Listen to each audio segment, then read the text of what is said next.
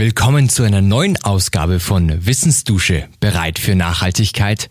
Wir geben Good Practices, Erfahrungen und Herausforderungen im Kontext von Nachhaltigkeit und Digitalisierung eine Plattform. Viel Spaß bei der neuen Folge. Mein Name ist Jan Quaink und heute spreche ich mit Huang in Wien, zuständig bei Alchemy für die Public Policy über das Thema Beton und künstliche Intelligenz und wie diese Themen zusammengehören. Aus diesem Interview werden Sie mitnehmen, was überhaupt eine Herausforderung bei der Zementherstellung ist, wie KI eingesetzt wird und warum wir uns darüber Gedanken machen sollten. Viel Spaß. Lieber Huang, ich freue mich sehr, dass äh, wir heute miteinander sprechen.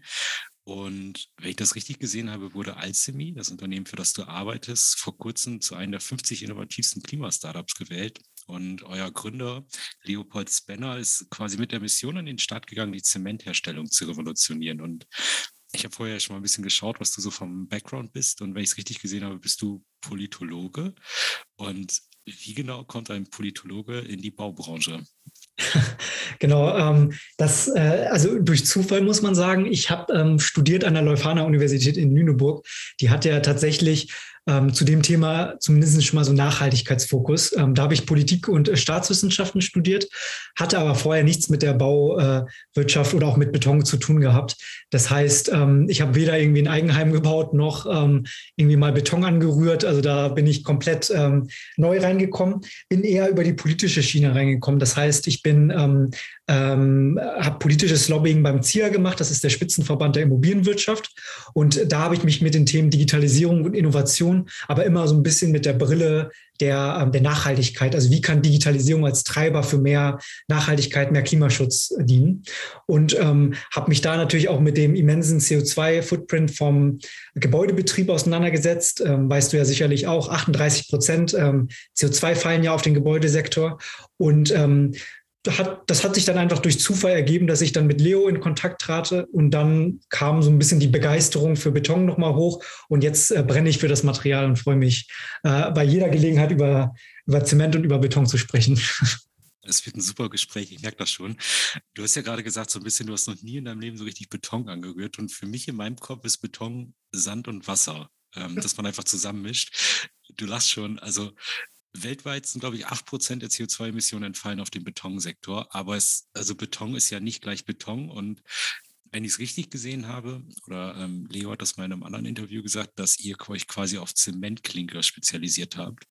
Oder das zumindest ähm, adressiert. Was, was ist das genau und warum gibt es so viele verschiedene Betonsorten? Und was ist das Besondere daran? Also da muss ich jetzt tatsächlich ein bisschen weiter ausholen. Ähm, vielleicht kann ich erstmal für die ZuhörerInnen ähm, erstmal feststellen, was der Unterschied zwischen Zement und Beton ist, weil das sind tatsächlich Sachen, die ich äh, manchmal immer noch falsch mache, beziehungsweise vermische und ähm, auch am Anfang gar nicht wusste, dass das irgendwie unterschiedliche Materialien sind.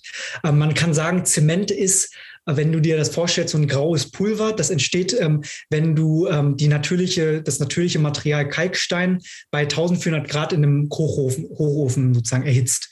Und dadurch ähm, wird immens viel CO2 ausgestoßen und ähm, vermengt mit noch äh, sozusagen äh, weiteren Stoffen ergibt das dann dieses graue Pulver. Wenn du dann dieses graue Pulver, was sich Zement nennt, mit ähm, Wasser, mit Sand, mit Kies ähm, zusammenmischt, dann entsteht daraus äh, dieses wunderbare Material Beton. Und das ist ja auch das, was dann an den Baustellen Stellen immer zum Einsatz kommt. Und Zement, muss man sagen, ist der wichtigste Bestandteil im Beton selbst, weil der so ein bisschen das ähm, Bindemittel ist, also wie der Klebstoff im Material und gibt dem Ganzen erst seine Festigkeit und Dauerhaftigkeit. Ähm, ansonsten würde das Material äh, vielleicht brüchig werden oder instabil werden und ähm, Zement ist da schon ganz, ganz wichtig. Man muss auch dazu sagen, ähm, weil du das Stichwort Zementklinker genannt hattest, ähm, muss man dazu sagen, dass 90 Prozent der CO2-Emissionen, die rund um Beton auftreten, nur auf den Zementklinker, auf die Herstellung ähm, dieses Materials zurückzuführen sind.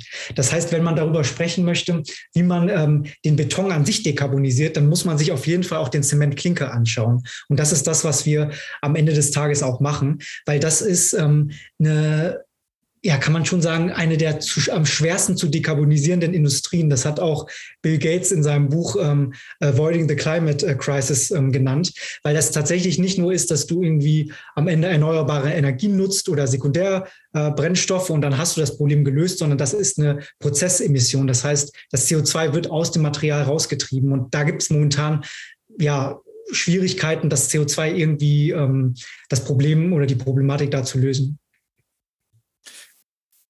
Nur um das noch einmal ganz klar zu fassen, ein Zementklinker ist dann wirklich so ein Stein, wo man ein Haus rausbauen kann. Also wirklich so ein Klinkerstein. Nee, nee, das tatsächlich nicht. Also Zementklinker, ähm, das ist, die Frage kam tatsächlich auch schon mal.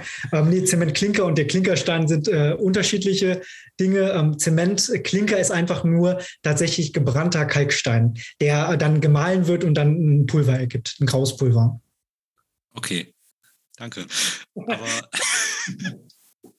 man muss ja mal so nachfragen, wenn man noch gar nicht so in dieser Betonwelt drin ist. Und ihr bei Alchemy nutzt ja eine künstliche Intelligenz, um das zu verbessern. Also wie kommt denn jetzt in so eine sehr fahrtabhängige, meiner Wahrnehmung recht konservativen Branche sowas wie künstliche Intelligenz an und was genau wollt ihr mit dieser künstlichen Intelligenz erreichen?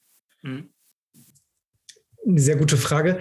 Ähm, wir hatten ja das Thema Zementklinker gerade schon angesprochen und ähm, allgemein den CO2-Ausstoß. Und es gibt an sich, ähm, bevor ich dann zur KI gleich komme, gibt es verschiedene Wege der Dekarbonisierung, wenn man das so sagen kann.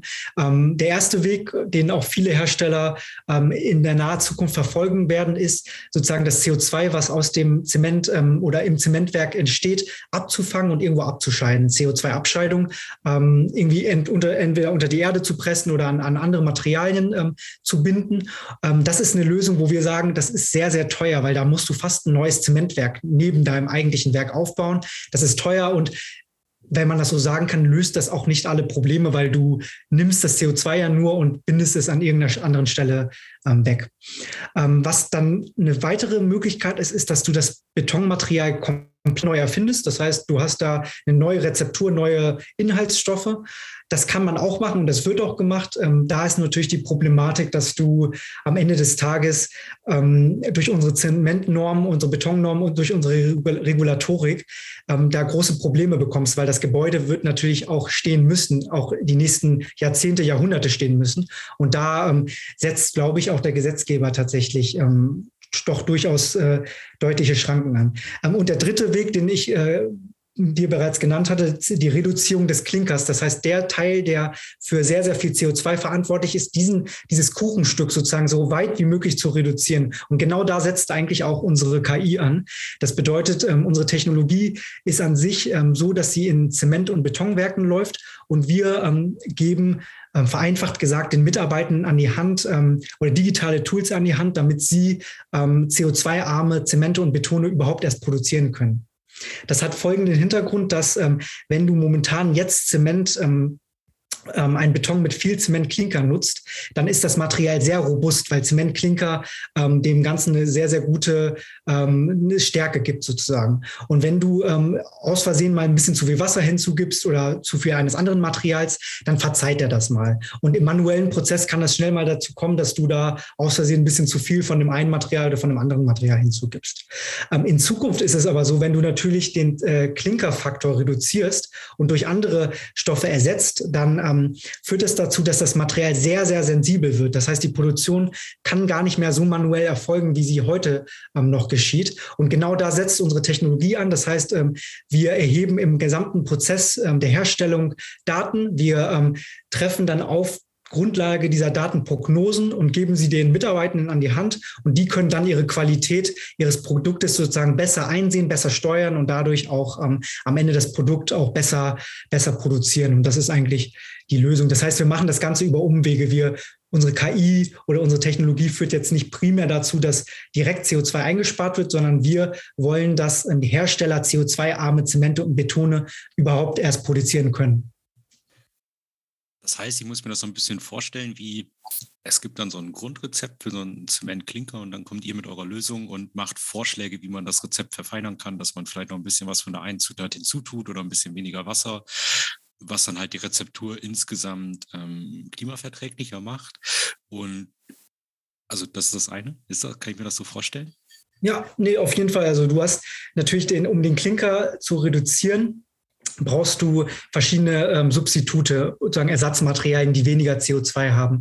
Und da gibt es momentan ähm, verschiedene ähm, Möglichkeiten. Du kannst Hüttensand ähm, oder Flugasche nutzen. Das ist, ähm, wenn man das so sagen kann, Nebenprodukte aus der Kohle- und ähm, Stahlverstromung.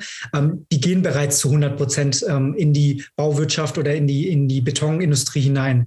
Das heißt, in naher Zukunft, wenn man immer mehr CO2-armen Beton erstellen möchte, dann wird das, äh, wird die reine Fokussierung auf Hüttensand und Flugasche nicht funktionieren. Deswegen schlagen wir auch gemeinsam mit unseren Herstellern vor, mehr Kalksteinmehl, mehr ungebranntes Kalksteinmehl zu nutzen. Das Material ist nahezu unendlich in unserer, ähm, auf unserer Erde verfügbar und ähm, das Material hat auch kaum äh, CO2 ähm, gebunden, ähm, wird äh, in der Produktion aber oder führt in der Produktion dazu, dass das äh, sehr, sehr sensibel ist, das Produkt, weswegen unsere Technologie die Produktion ähm, mit ähm, kalksteinhaltigen ähm, ja, Materialien erst ermöglicht.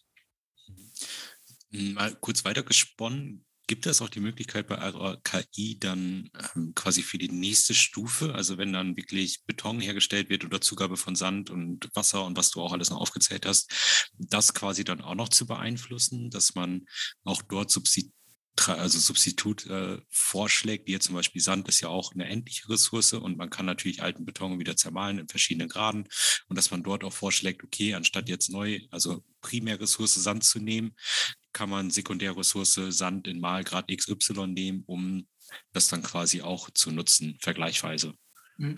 Das ist tatsächlich ähm, eine sehr gute Frage. Das ist ähm, noch Zukunftsmusik bei uns dann in dem Sinne. Aber ähm, natürlich werden wir immer wieder mit dem Thema konfrontiert, weil es geht ja auch nicht nur um den reinen CO2-Fußabdruck der Materialien, sondern wie du genau richtig gesagt hattest, um Sand, wie verfahren wir mit den Primärressourcen, wie verfahren wir mit ähm, endlichen Ressourcen, wie äh, in meinem Beispiel des Hüttensandes. Also das sind natürlich viele Faktoren, die da mit hineinzählen.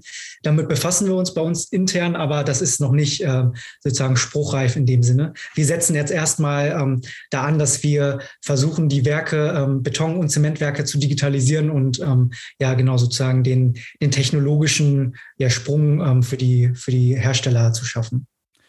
Das stelle ich mir aber ehrlich gesagt gar nicht so einfach vor. Und da sind wir auch bei einer Frage, die mich noch interessiert. Wie schafft ihr das denn, eine gewisse Datenqualität hinzukriegen? Denn um so eine künstliche Intelligenz zu trainieren oder entsprechend gut ans Laufen zu kriegen, ähm, haben wir schon mal in einer früheren Folge mit Nils Haldenwang gesprochen, der das mal erklärt. Aber kurzum, man braucht gute und verlässliche Daten, die halt eine gewisse Qualität aufweisen. Und das kann ich mir vorstellen, dass das vielleicht noch gar nicht so in den ganzen Werken vorhanden ist, überhaupt diese Daten, dass, also die Datenpunkte, dass die überhaupt gesammelt werden und dann auch in der entsprechenden Qualität.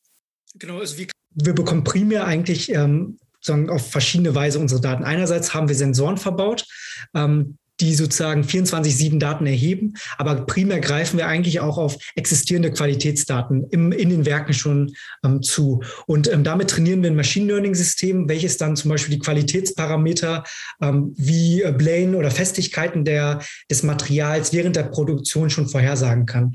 Und ähm, da arbeiten wir natürlich eng mit den Herstellern zusammen. Das geht nicht ohne die.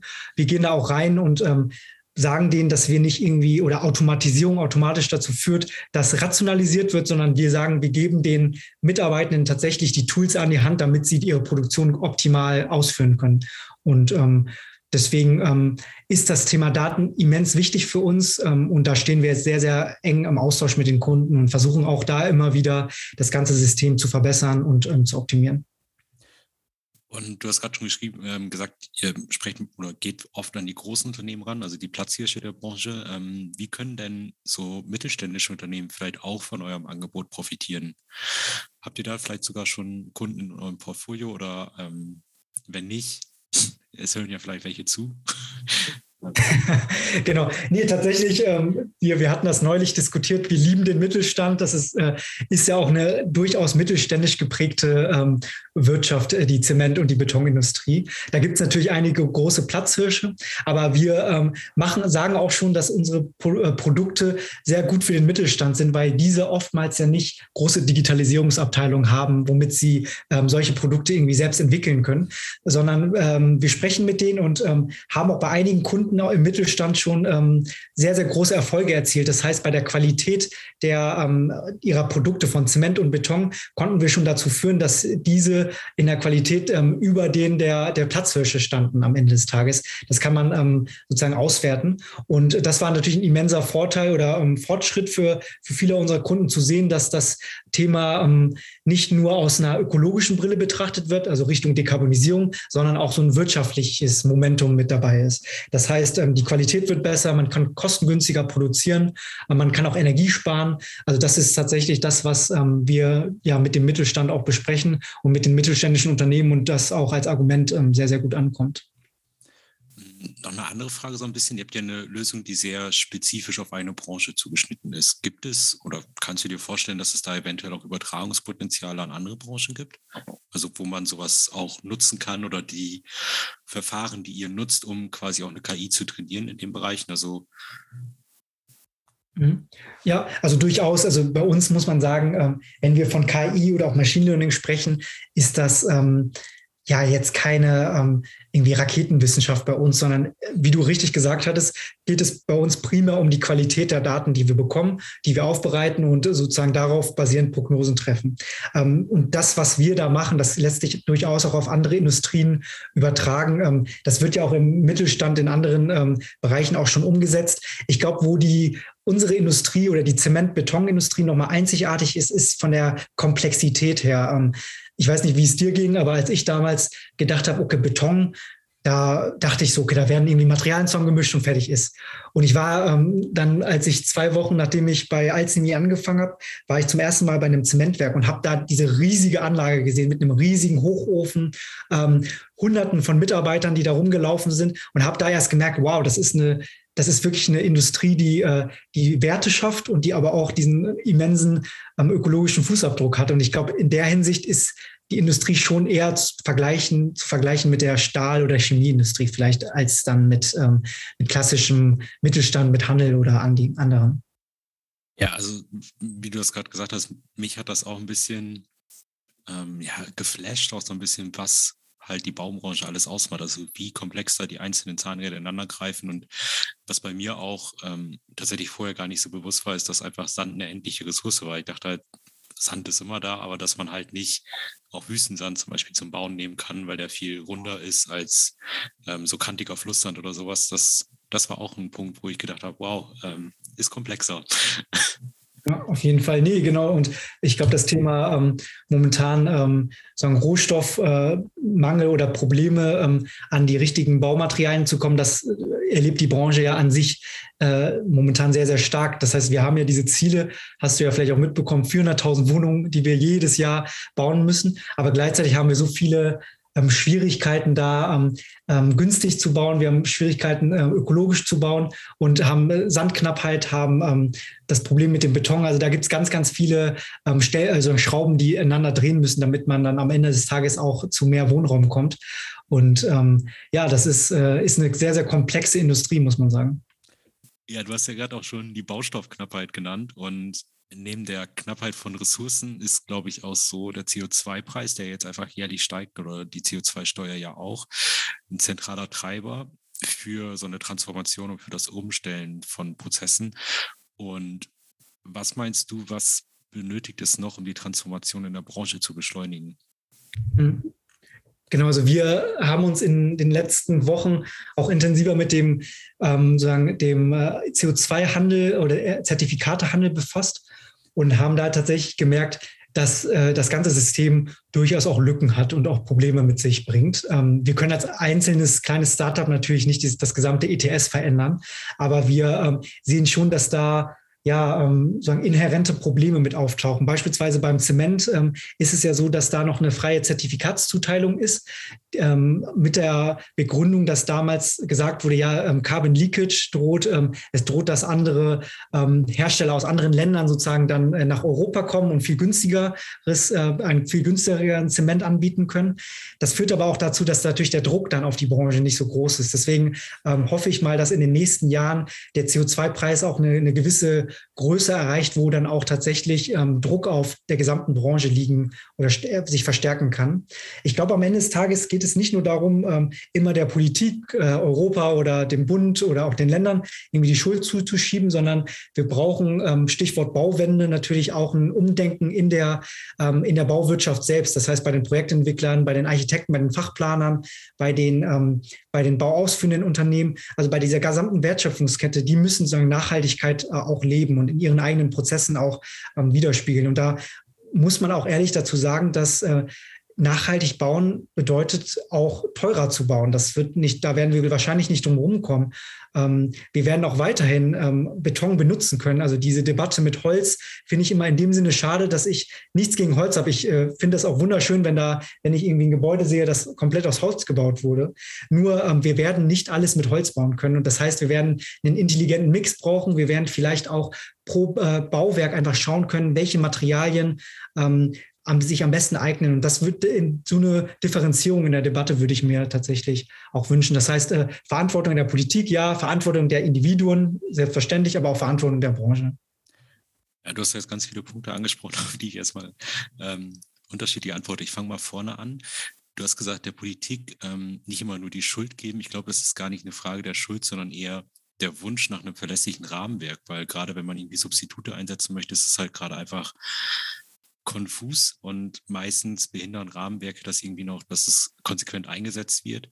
Und die Politik, also jetzt gerade auch zum Beispiel auf regionaler Ebene, könnte ja auch vorschreiben, dass man betonneutraleren Zement verwenden muss oder sowas für öffentliche Ausschreibungen, was halt de facto gerade nicht passiert. Und ich glaube, wenn man solche Mechanismen nutzt, um das auch nochmal zu befeuern. Von politischer Seite schafft man es auch, die Kosten zum Beispiel reduzieren, weil halt irgendwie gewisse Skalierungseffekte auch einsetzen. Also das ist schon jetzt gerade unterm Strich einfach teuer und auch ein Riesenexperiment, zirkuläres Bauen oder nachhaltiges Bauen dann allgemein.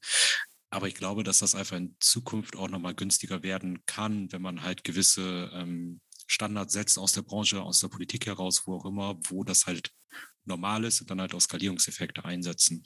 Mhm. Nee, ich sehe seh ich absolut ähm, genauso wie du. Also ich glaube, der Staat muss da auch in gewisser Weise als Vorreiter vorangehen.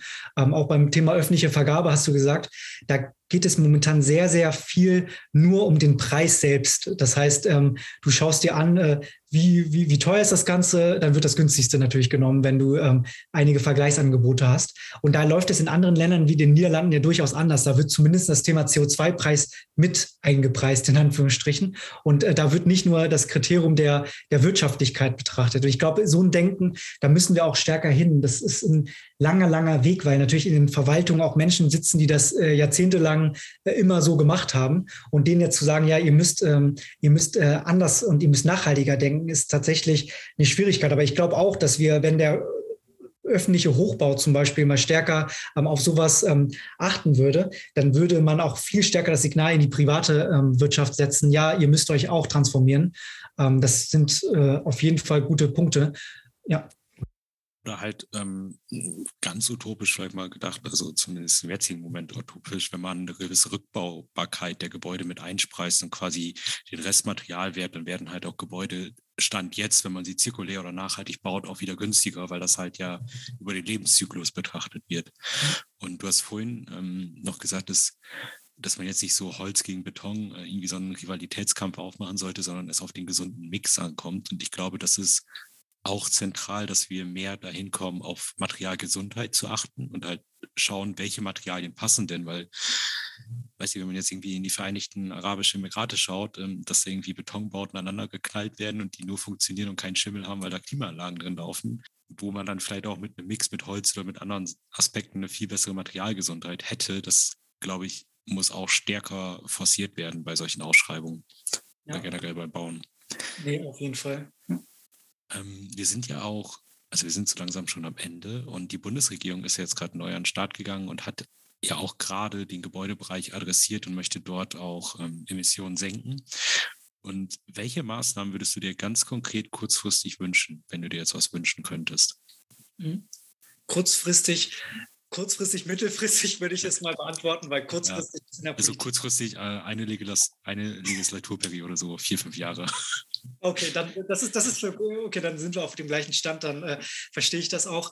Ähm, ja, genau, das Thema, wie ich gesagt hatte, Green Procurement, öffentliche Vergabe, dass da nochmal ähm, sozusagen Ansätze gemacht werden. Ähm, was du gesagt hattest, das hat jetzt nicht primär mit äh, Alzmi zu tun, aber das Thema ähm, Rückbaubarkeit sehe ich genauso. Ähm, Im Koalitionsvertrag steht ja auch der Aspekt des Gebäuderessourcenpasses ähm, mit drin. Das heißt sozusagen ich, äh, die Feststellung, was überhaupt im Gebäude verbaut ist und wie das irgendwann mal vielleicht nutzbar wird. Da gibt es ja auch tolle Unternehmen und Startups, die da auch in dem Markt unterwegs sind und jetzt schon mal so Datenbanken erstellen, womit du genau einsehen kannst, äh, wie dein Gebäude überhaupt ähm, beschaffen ist.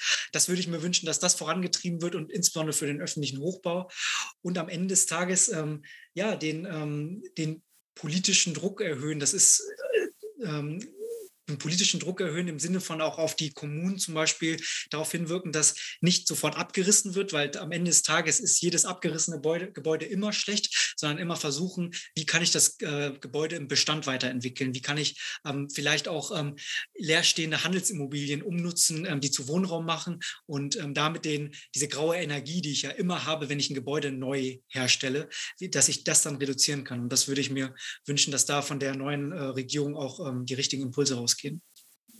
Ja, danke. Ich hoffe mit dir und danke für die Zeit und für das Gespräch. Und wer mehr zu Alchemy wissen will, gibt es unten in den Notes einen Link und natürlich auch zu dir, zu deinem LinkedIn-Profil, wer direkt noch Rückfragen hat. Und sonst, ähm, ja, danke dir, Horn. Vielen Dank, Jan. Abonniert unseren Podcast, so verpasst ihr keine neue Folge. Habt ihr Feedback oder Anregungen? Dann schreibt uns direkt über Kontaktdaten in den Show Notes.